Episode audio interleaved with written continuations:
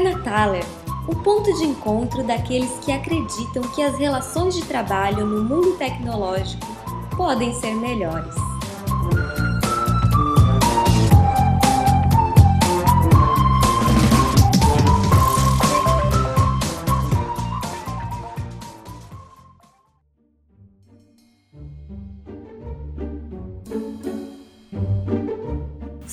Taverna, nosso viajante caminha até o trapiche para encontrar com novos viajantes. Eles discutem os desafios do trabalho remoto.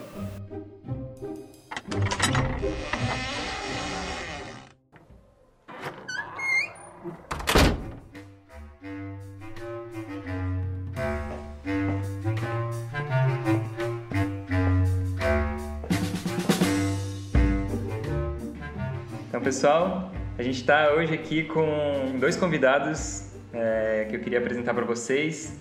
Além da companhia da Mariana Graff, que é a nossa gestora de pessoas aqui da Thaler. Né, Mariana, se apresenta aí. Oi, gente, tudo bem? Eu sou a Mari. Oi, Mari. Oi, Yara. Então, além, além da Mari, a gente tem a presença aqui da Karine Silveira, que é, trabalha com gestão de pessoas aí na H, H Labs, né? Eu sou a Karine Silveira, trabalho com, no time de experiência das pessoas, então eu cuido das pessoas. A gente tem um time na HE para isso e também no comercial. Uhum. Então, no final das contas, eu trabalho com pessoas de ponta a ponta. É, legal. E o Ioris Linhares também, que é, trabalha na Happy Melly. Então, o Ioris se apresenta aí pra galera. Então, é, eu trabalho na RedML com o foco aí pro Brasil, sobretudo com uma das que é, uma, que é o Management 3.0, né, o Management 3.0. E a RedML é uma, é uma rede de uma rede global de pequenas empresas que estão alinhadas com o mesmo propósito, que é levar a felicidade para o trabalho. É, e como eu já disse, tem uma das marcas dentro da RedML, essa o Management 3.0, que é onde eu atuo mais. Uhum. Massa. E então a gente reuniu o pessoal hoje aqui para para conversar sobre os desafios de, do trabalho remoto, né? As dúvidas e o tipo de, de desafios que, que o pessoal pode compartilhar com a gente aí, né? Então, antes eu queria saber, assim, há quanto tempo vocês já trabalham é, de forma remota e, e contar algum tipo da, das decisões que fizeram vocês a trabalhar remotamente ou escolher esse tipo de, de estilo de trabalho, né? No caso até do, do Ioris, que já começou 100% remoto ali. Então, é, até queria começar um pouco, pouco contigo, Ioris. É, bom, foi uma decisão casual. É, eu tava, me mudei para os Estados Unidos e estava procurando alguma coisa que se encaixasse com, com essa nova fase. E, e aí, por caminhos diversos, eu fiquei sabendo dessa proposta da, da Happy Mary, que estavam procurando alguma pessoa no Brasil. Quer dizer, tivesse alguma conexão aí com o Brasil. Uhum. E, e aí, bom, enfim, aí foi ótimo, né? Porque eu percebi que seria uma, uma, boa, uma boa forma de eu continuar ligado ao Brasil, trabalhando com, uma coisa que me interessava, com um assunto que me interessava, e de uma forma remota, que me daria, além de, né, de, de, de pelo óbvio, pela mobilidade que me daria, ainda eu conseguiria fazer outros trabalhos que eu tenho, já que eu levo, além da Heavy Metal, e sem me preocupar de estar fisicamente ligado a alguma, algum lugar. Foi um, um encontro de, de oportunidades e vontades aí. Uhum. Então ali vocês têm também a dificuldade de lidar com diferentes fusos horários? Como é que é o Temos, esquema? temos. A gente, a gente tem, por exemplo, eu estou aqui no- nos Estados Unidos, né, a, a seis, a, a, a nosso, o nosso fuso horário padrão é, o- é Europa Central, que é onde estão a maioria das pessoas. Então é o nosso horário padrão lá, nossa, Uhum. nosso fuso. E aí eu estou seis horas, cinco horas deles e a gente tem gente na Índia, por exemplo, que está mais, sei lá, nem sei, eu acho que oito horas de diferença do Europa. Então a gente tenta equalizar tudo isso.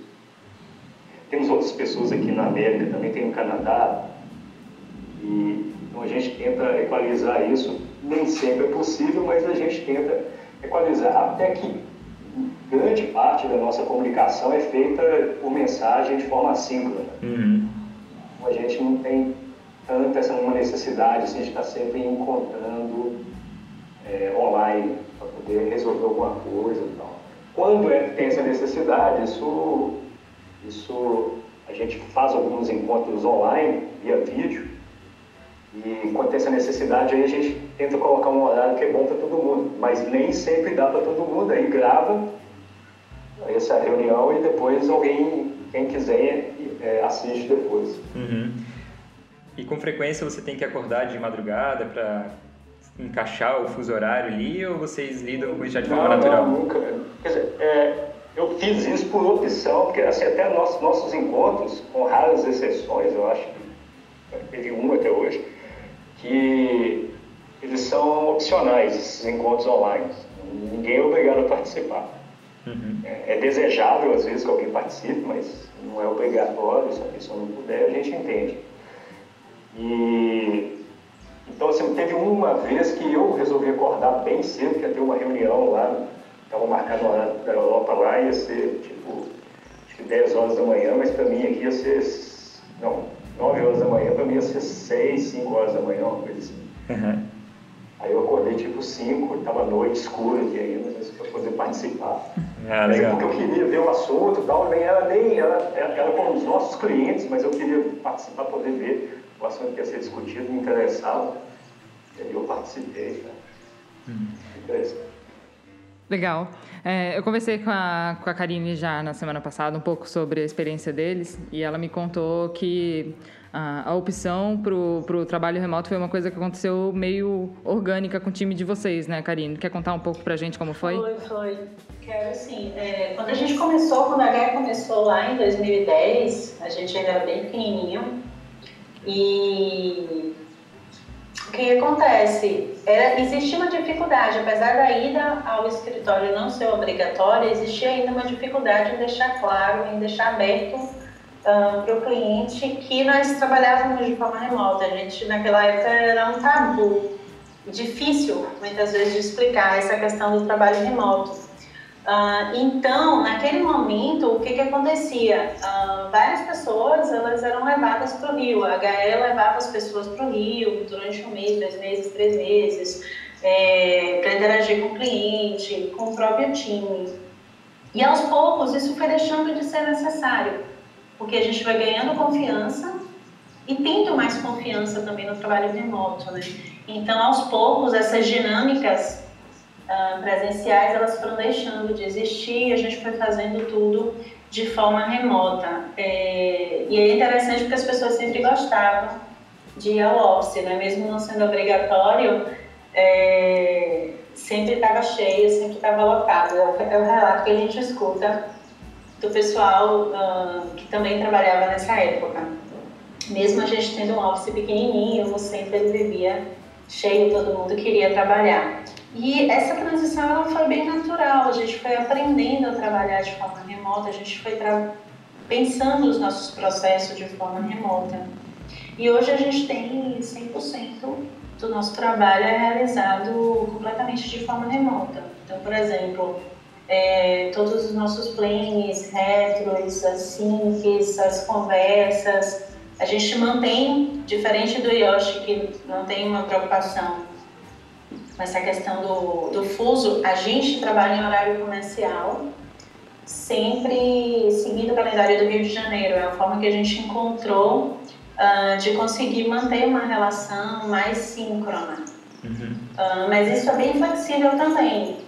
E sempre flexível e conversado com o time que você está inserido. Então, por exemplo, a gente usa o Slack como nosso escritório virtual e nós usamos lá um canal de, ausências, de ausências. Então, se eu vou chegar mais tarde, se eu vou ao médico, eu aviso. Se eu vou precisar me ausentar por alguma razão, esse canal é o canal que a gente utiliza. E não é para um controle, é basicamente para saber, por exemplo, se eu posso contar com a Mari naquele momento ou com o Ioris naquele momento. Então, isso de alguma forma ajuda bastante as nossas dinâmicas do dia a dia. E usamos muito vídeo, muito áudio e muita conversa por texto também. É um, uma questão recente, assim, até aqui conversando com o pessoal, que a gente levantou alguns pontos poderiam gerar algum tipo de, é, de receio, né, ou até de dúvida com relação a essa transição. Então, já que tu participou, assim, como é que foi essa questão do entrosamento do pessoal? Porque é, quando a gente está todo mundo reunido, a gente tem um certo tipo de, de intimidade né, que a gente cria com a pessoa do lado ali e tem, tem o medo de que isso se perca quando fique muito remoto. Isso de fato acontecer com vocês? Como é que vocês trabalharam isso para não deixar essa intimidade, essa conexão do, das pessoas se perderem, né? Tá. Hoje na HE a gente tem pessoas de vários contextos. Tanto pessoas que vivenciaram esse momento de início de HE e pessoas que já entraram com um processo 100% remoto. E o que a gente percebe, os relatos que a gente ouve, é que a gente conhece mais pessoas e conversa com mais pessoas dentro do nosso contexto atual do que, por exemplo, em empresas anteriores.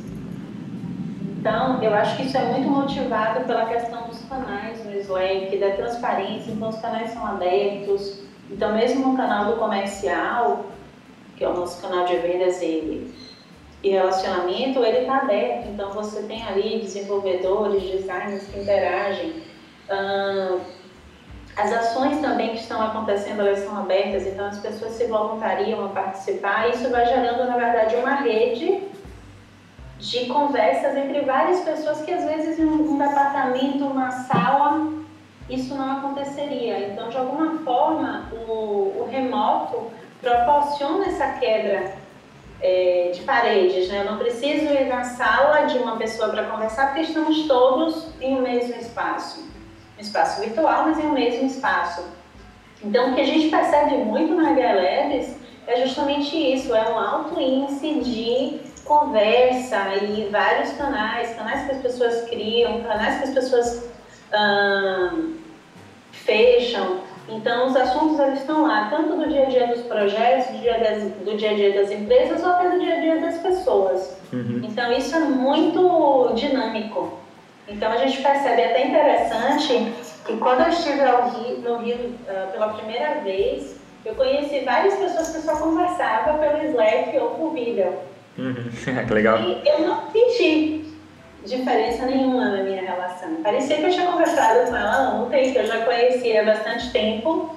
E claro que depois que você tem uma, uma interação presencial, essas relações elas também ficam mais fortes.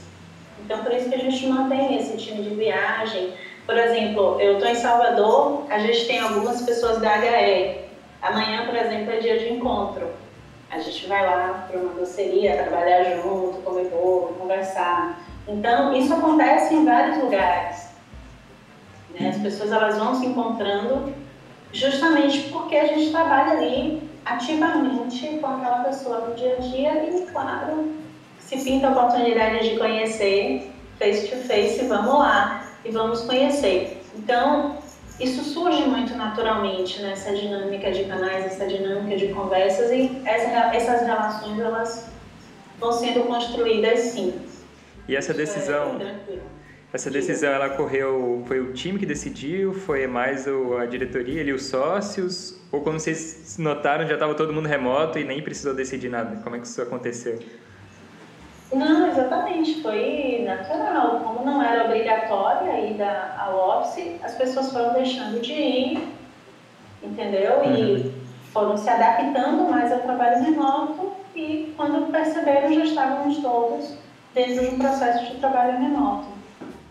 Eu tenho uma, uma curiosidade Acho que até isso Ioris talvez seja tenha mais experiência no assunto, porque quando a gente trabalha num time é, multicultural, digamos assim, né? Aqui na Thaler, em geral, as pessoas são do Sul e Sudeste. A gente tem um desenvolvedor que ele é peruano e ele tá lá no Peru, ele nunca veio para cá. E ele se entrosou muito bem com o pessoal daqui, aprendeu a falar português com a gente, fazendo algumas aulas também, mas ele tem uma cultura diferente lá do que ele tem aqui. Como que vocês tem algum caso engraçado alguma coisa curiosa assim que aconteceu com vocês com o lance da cultura e como que vocês trabalham com isso? Aconteceu recentemente, eu lembrei de uma coisa que aconteceu recentemente né? e foi interessante assim para falar de cultura, né? O, a gente estava numa reunião com o pessoal que a gente passou na segunda-feira e, e, aí uma pessoa que cuida do nosso financeiro lá, que entrou tem pouco tempo, inclusive, uma pessoa lá na Índia, ela foi e me perguntou assim, por que, que várias pessoas de, de, da Espanha, principalmente língua espanhola, é, são clientes nossos, é, ela não sabia, ela não estava conseguindo identificar qual que era o sobrenome dele, porque era muito, muito, muito nome no sobrenome, né? Muita, muitas palavras no sobrenome. Porque geralmente na Europa, aqui nos Estados Unidos, as pessoas têm dois nomes, três no máximo, né? No máximo, né? E geralmente tem um middle name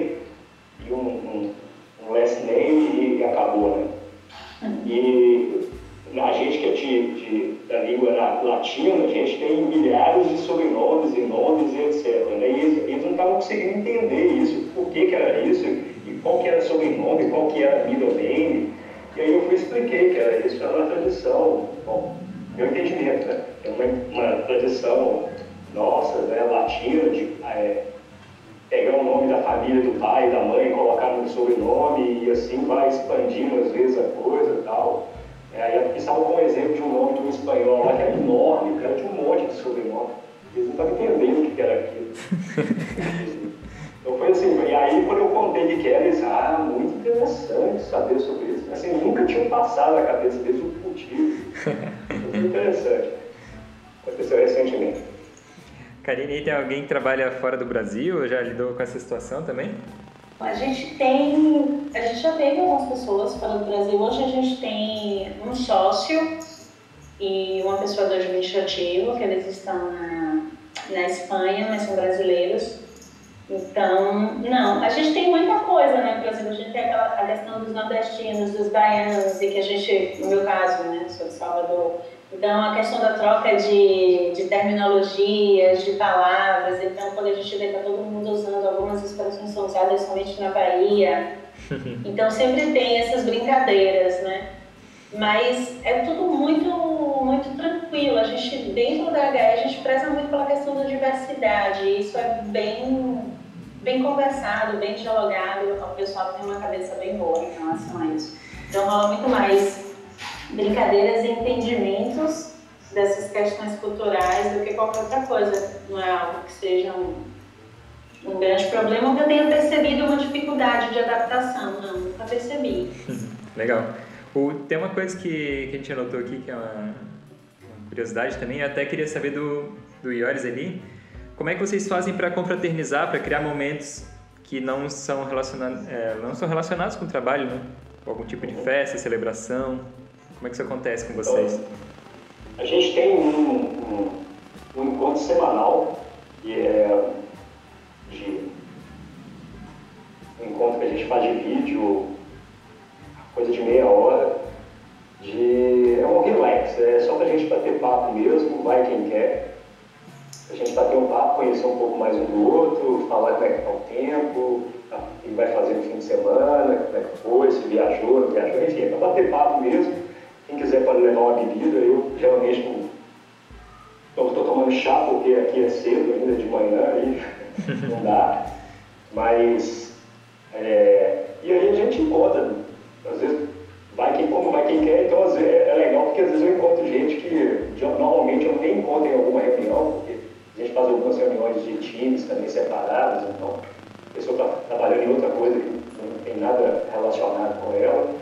Então eu não encontro muito, encontro poucas reuniões ou poucas vezes por mês. E aí é o momento de eu poder saber um pouco mais dela.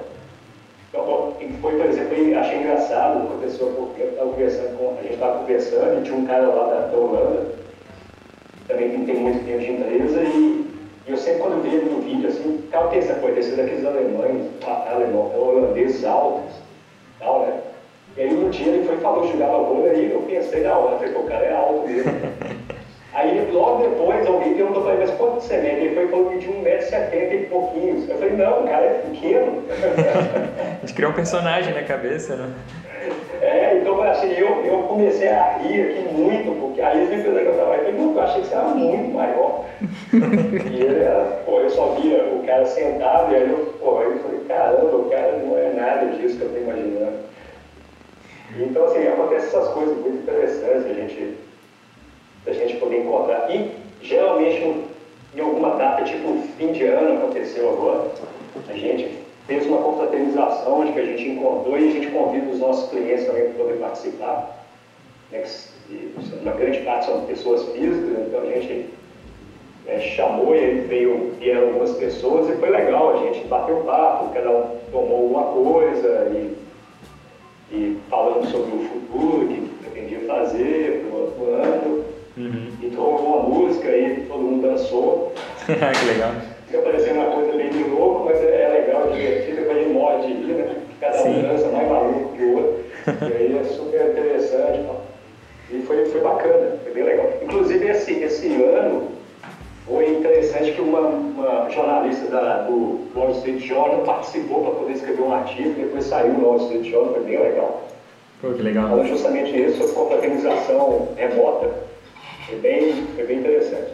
No HE a gente tem o nosso brinde de sexta-feira. Uhum. Então, toda sexta-feira, finalzinho da tarde, o pessoal começa a chegar lá no Zoom sua cervejinha ou não e vamos bater papo sobre a semana, sobre o mundo, sobre a vida.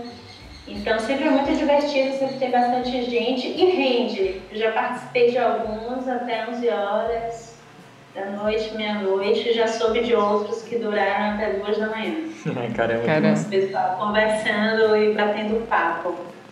Então é bem legal. Toda sexta-feira a gente tem essa, essa confraternização. E o legal é que o brinde, ele não surgiu como uma ação, por exemplo, da HE. Foi uma ação da galera que queria conversar no final do, da semana e começou a se organizar e depois foi institucionalizado e toda sexta-feira já temos um, um, aviso lá no Slack, no horário certo para a gente ir para o brinde justamente para. E é, como o Yoshi falou, uma excelente oportunidade para a gente conhecer as pessoas. Geralmente a gente acaba conhecendo pessoas com, com as quais a gente não trabalha é, diariamente. Então, é uma excelente oportunidade aí de integração. E além do time do, do brinde, a gente tem o time de viagem, né? As idas ao Rio e os encontros das pessoas nas suas cidades também. São bem frequentes. Legal. Tem churrasco do pessoal de, de Floripa, Tem a, a, doceria aqui na Bahia, então vira e mexe aparece aí no encontro. É, é legal da galera. Doceria com a gente, né? Então, é. nós somos os formigas aqui da Thaler. Sommelier de doce. É, é. Amanhã o pessoal está querendo marcar doceria e acarajé. Meu Jesus.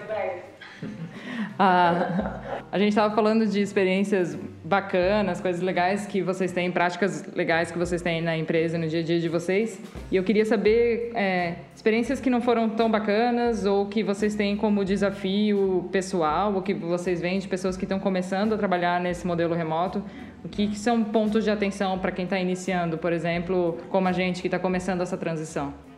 Olha, eu acho que tem dois pontos que são bem mas são um pouco mais delicados, que a questão do recrutamento. Então, na hora do recrutamento, perceber essa relação um, do candidato com o trabalho remoto. A gente aqui teve, acho que somente uma, a Naga é uma das pessoas que não se adaptaram ou que não lidaram bem com o trabalho remoto. Uh, e desligamentos também, quando a gente é 100% remoto, os desligamentos eles são mais difíceis, porque na verdade o momento de qualquer desligamento ele já é bem delicado. E aí, numa perspectiva de trabalho remoto, ele se torna mais delicado ainda. A gente tem ali uma tecnologia fazendo de alguma forma essa intermediação. O que a gente foca muito aqui na HE é no nosso processo de onboarding, né? Nesse primeiro momento que a pessoa está entrando na empresa, os primeiros contatos, o primeiro mês, então a gente de alguma forma supri-la com o máximo de cultura possível, o máximo dos nossos valores, para que ela consiga se ambientar essa questão do trabalho remoto. Em relação ao recrutamento, cada, tem sido cada vez mais fácil a gente encontrar pessoas que já tiveram alguma experiência de trabalho remoto. Tem sido cada vez mais frequente. Mas eu acho que esse primeiro momento da chegada da pessoa, do onboarding, da, desse processo de, de adaptação à nossa, à nossa cultura, ele é bem, bem importante, precisa ser pensado com bastante carinho. Vocês fazem alguma, algum tipo de dinâmica específico para saber se a pessoa tem a, as habilidades necessárias para trabalhar de forma remota? Isso a gente acaba percebendo na conversa. Então, por exemplo, se eu pergunto se você já teve alguma experiência com trabalho remoto e você diz que não, e aí eu pergunto como é que você vê isso, aí geralmente a pessoa ela acaba soltando algumas coisas, como, ah, eu tenho alguma dificuldade, penso que talvez seja difícil me adaptar porque eu não tenho tanta disciplina, questão do horário. Então, eu acho que a questão da transparência e do cuidado com a comunicação, quando a gente consegue comunicar bem para o candidato que a gente trabalha de forma remota, que a gente precisa, por exemplo, de uma internet de qualidade para que os processos rodem, e a gente precisa, por exemplo, que ele trabalhe com o time dele no, no horário comercial, ainda que exista flexibilidade, quando a gente passa a comunicar isso bem, é, acaba tudo dando certo. E a gente vai conversando com esse candidato algumas vezes e vai tentando perceber no discurso dele nas entrelinhas, dificuldade, por exemplo, com compromisso e responsabilidade, a questão da disciplina também. Mas a gente não tem enfrentado muitos problemas em relação a isso. E, Ioris, Tu, tu quer compartilhar também algum? O que, que tu sente que é um desafio trabalhar de forma remota, principalmente para quem talvez não tenha muito hábito ou esteja pensando em fazer uma transição também? A maior dificuldade que a gente tem é de conseguir se comunicar de forma bem, de boa qualidade. Apesar que a gente usa vários canais, a gente usa o Slack como nossa principal plataforma de comunicação, encontros online, ainda assim é, a qualidade da, da, comunicação, às vezes, é, peca um pouco nesse, nesse quesito. E, então, a gente tem que estar sempre atento a isso. Né? E aí, indo para quem está entrando, eu acho que o principal ponto de atenção da pessoa é ele se disciplinar a fazer uma boa comunicação. Ele saber que precisa escrever de forma bem, é, bem clara, para que a outra pessoa entenda. Eu já passei por isso, de ter uma dificuldade quando a gente se comunica em inglês, então, que é uma outra língua, né? Uhum. Não é que não é aquela língua sua de nascença, então certos termos que você coloca, às vezes não é exatamente aquilo que o cara entende. Então tem que tomar um certo cuidado com isso. Então, no início eu tive que me adaptar um pouco, assim, tomar mais cuidado com o que eu estava escrevendo, para poder ser melhor entendido. Porque às vezes eu ganhava muito reply de o que você quer dizer com isso, ah, mas por que você está perguntando isso? É porque a pessoa não entendeu o tal. Então eu tinha que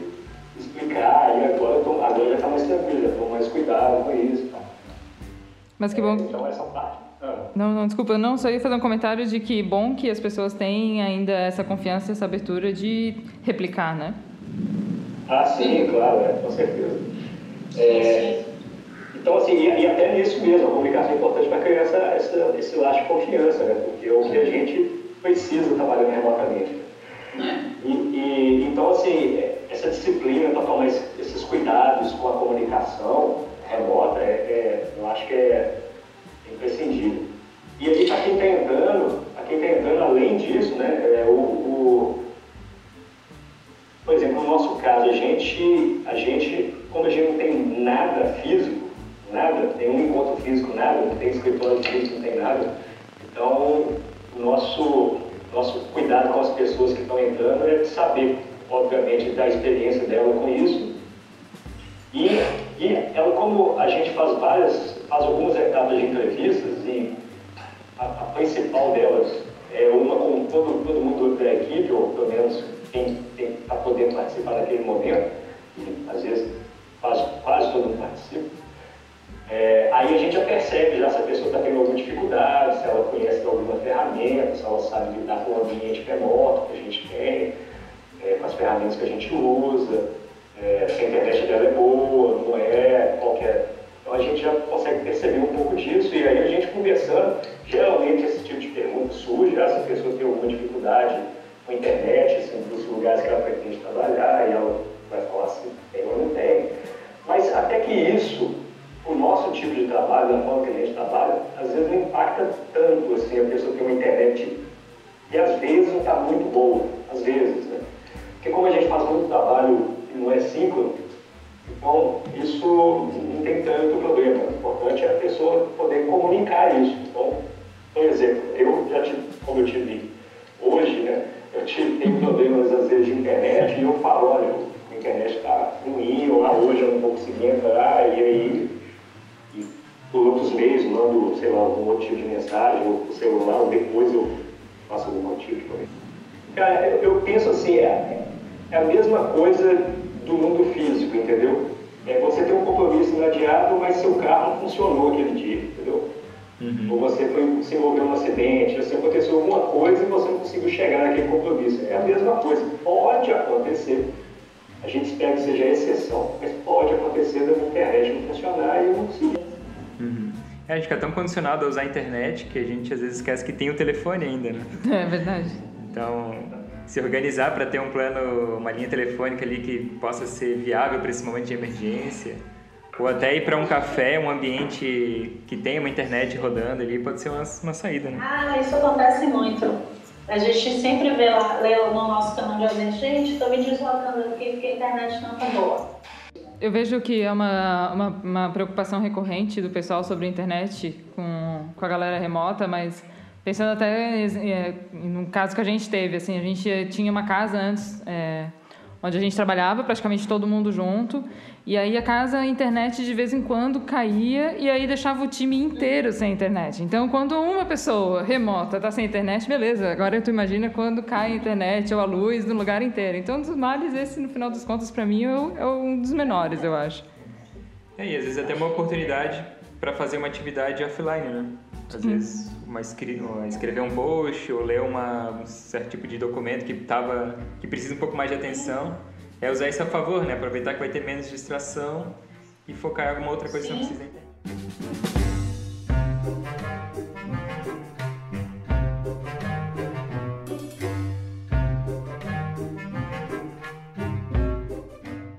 Saber assim que tipo de ou de prática ou até de conhecimento, livro, palestra, vocês recomendariam para quem está tomando essa decisão, seja via time, seja internamente, né?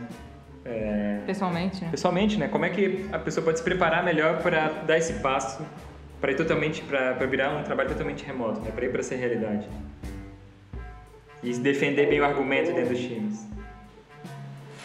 Eu tenho uma dica que é podcast do é, Collaboration Superpowers, que é um website.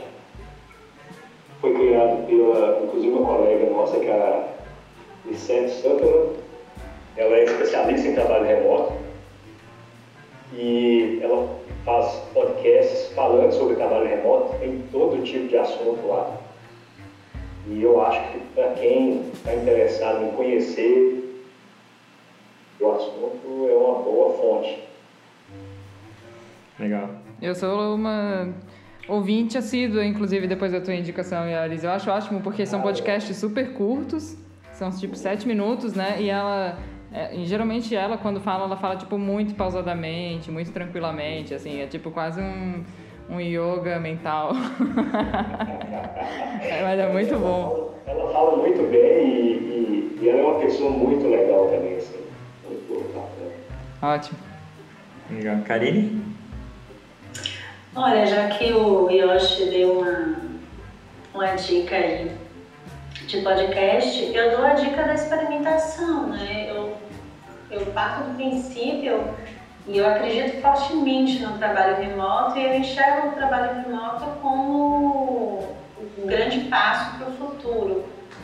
Então eu acho que cada vez vai ser mais frequente a gente encontrar pessoas que já estão inseridas nesse universo. A gente tem, por exemplo, o ensino à distância cada vez mais forte, cada vez mais dinâmico, envolvendo todo um processo global. Hoje você já consegue fazer cursos e mais cursos uh, de diferentes instituições espalhadas pelo mundo. Então, cada vez mais isso vai estar impregnado e a tecnologia está aí é, para isso, né? As gerações elas vão chegando com a tecnologia na veia. E eu acho que a ideia de que quem deseja é, migrar para um processo remoto é pensar os seus, seus processos, mas não pensar todos os processos previamente. Mas dar os pequenos passos dessa transição. E tomar cuidado, né? Se você vai pretende ser 100% remoto, tem que de repente repensar os seus processos presenciais mesmo, porque é difícil, foi uma das coisas que eu estava conversando com a Mari. Por exemplo, você vai fazer uma retro, se ela for 100%, 100 remoto, ela funciona bem. Mas se ela tem um grupo presencial e um grupo remoto, ela já não funciona. Também, então, a dificuldade maior está justamente nessa integração entre presencialidade e trabalho remoto. Ser 100% remoto é bem mais fácil do que fazer essa integração entre esses dois processos. Eu acho que é um processo de experimentação e aprendizado que vai variar muito de, de contexto para contexto. É, e até é, se a pessoa está em dúvida, o time, a gente não precisa cair de cabeça, né? Então a gente até fez um experimento aqui legal que é passar uma semana remoto para todo mundo sentir na pele o que, que é, né? Quais são as dificuldades que a gente vai ter e trazer isso para a mesa, né? Poder debater, encontrar soluções. Então, Sim, eu acho. experimentação é a melhor, melhor resposta, né, para essas dúvidas. É, é, é interessante, uh, no ano passado a gente fez na HE um, aquela dinâmica do World Café, não sei se vocês conhecem. Acho que não. Uh, que é uma dinâmica de brainstorming para você refinar ideias e solucionar uma determinada questão. É uma dinâmica predominantemente é, presencial. A gente já fez um post sobre isso. E nós conseguimos fazer de forma remota. Uhum. Pensando um pouco sobre o projeto, sobre a, a proposta, fazendo alguns ajustes na dinâmica. Então, de alguma forma, se reconhecer como, como remoto, entender que algumas dinâmicas presenciais você vai ter que adaptar à sua nova realidade e experimentar. Vai experimentar, pode não rodar 100%, vai rodar de alguma forma, da próxima vez você faz melhor. Uhum. Então, é, dentro desse, dessa proposta do trabalho remoto, a experimentação ela é bem interessante e ela é forte porque você vai conseguir adaptar ao seu contexto. É, e aqui no, quando a gente for publicar esse podcast, a gente vai divulgar os links, né, que estão sendo citados de, de materiais. Uhum. E aí Eu deixar... para vocês. Isso, com certeza. E aí eu vou deixar recomendado também o livro, o Remote, do pessoal da, do Basecamp, que eu acho que é um... Ele tem a versão dele em audiobook, é, narrado, para quem gosta de acompanhar em áudio. E eu acho que ele tem... Trata de, da maioria das dúvidas e dos desafios que, que as pessoas tendem a encontrar, né, quando estão fazendo essa transição. E imagino que é, vai ser um bom ponto de partida, assim. Então, quem quiser falar comigo, pode me procurar no Twitter, IodesMS, ou no LinkedIn, IodesMS, ou me mandar um e-mail, eu respondo com o maior prazer, iodes.linhares.gmail.com ou, sei lá, onde mais me achar, a gente, a gente pode conversar sobre qualquer assunto. É, eu,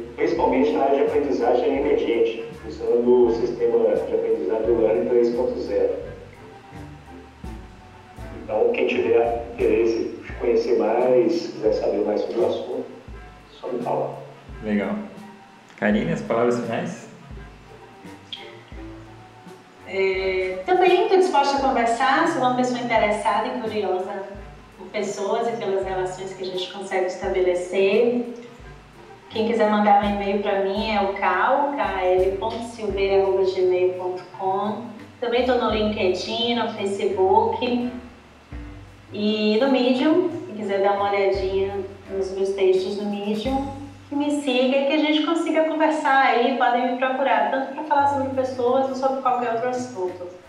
Tipo a Carajé. tipo a Carajé. Mari faz seu jabá também, pô. Ah, então, quem quiser conversar mais sobre pessoas também, também a gente tem aqui no blog da Thaler uma sessão e uma série em que eu falo de gestão para pessoas em, em contextos ágeis e de gestão 3.0. Já roubei algumas coisas aí do, do Iores, da galera do Iores. Ah, A gente também tá, nós todos estamos lá no Slack de agilidade, também é um canal bem rápido para vocês entrarem em contato com a gente. Uh, de vez em quando a gente está lá polemizando em cima de, problematizando em cima de alguma coisa e trocando várias experiências, o que é bacana. Também estou no Medium, ainda está abandonado, Mariana Graff, e no Twitter. No Twitter não está abandonado, o Medium sim. Mas eu vou voltar em breve, já tenho algumas ideias aí de coisas para escrever. Legal, então acho que é isso aí, pessoal. Foi massa a conversa de hoje. E agradecer a disposição, também a colaboração do Ioris aí, da, da Karine, da Mari, que estava junto. Então, esse aqui Obrigada. foi o nosso podcast sobre trabalho remoto. É, confiram assim que, que sair, tem, vão ter todos os links ali no, na postagem. E qualquer dúvida, entre em contato aqui com a Thaler, com o nosso podcast, que a gente vai é, responder com atenção a todo mundo e elaborar novas, novas pautas aí, a partir das dúvidas. Então, valeu pessoal. Obrigado. Valeu, gente. Obrigada.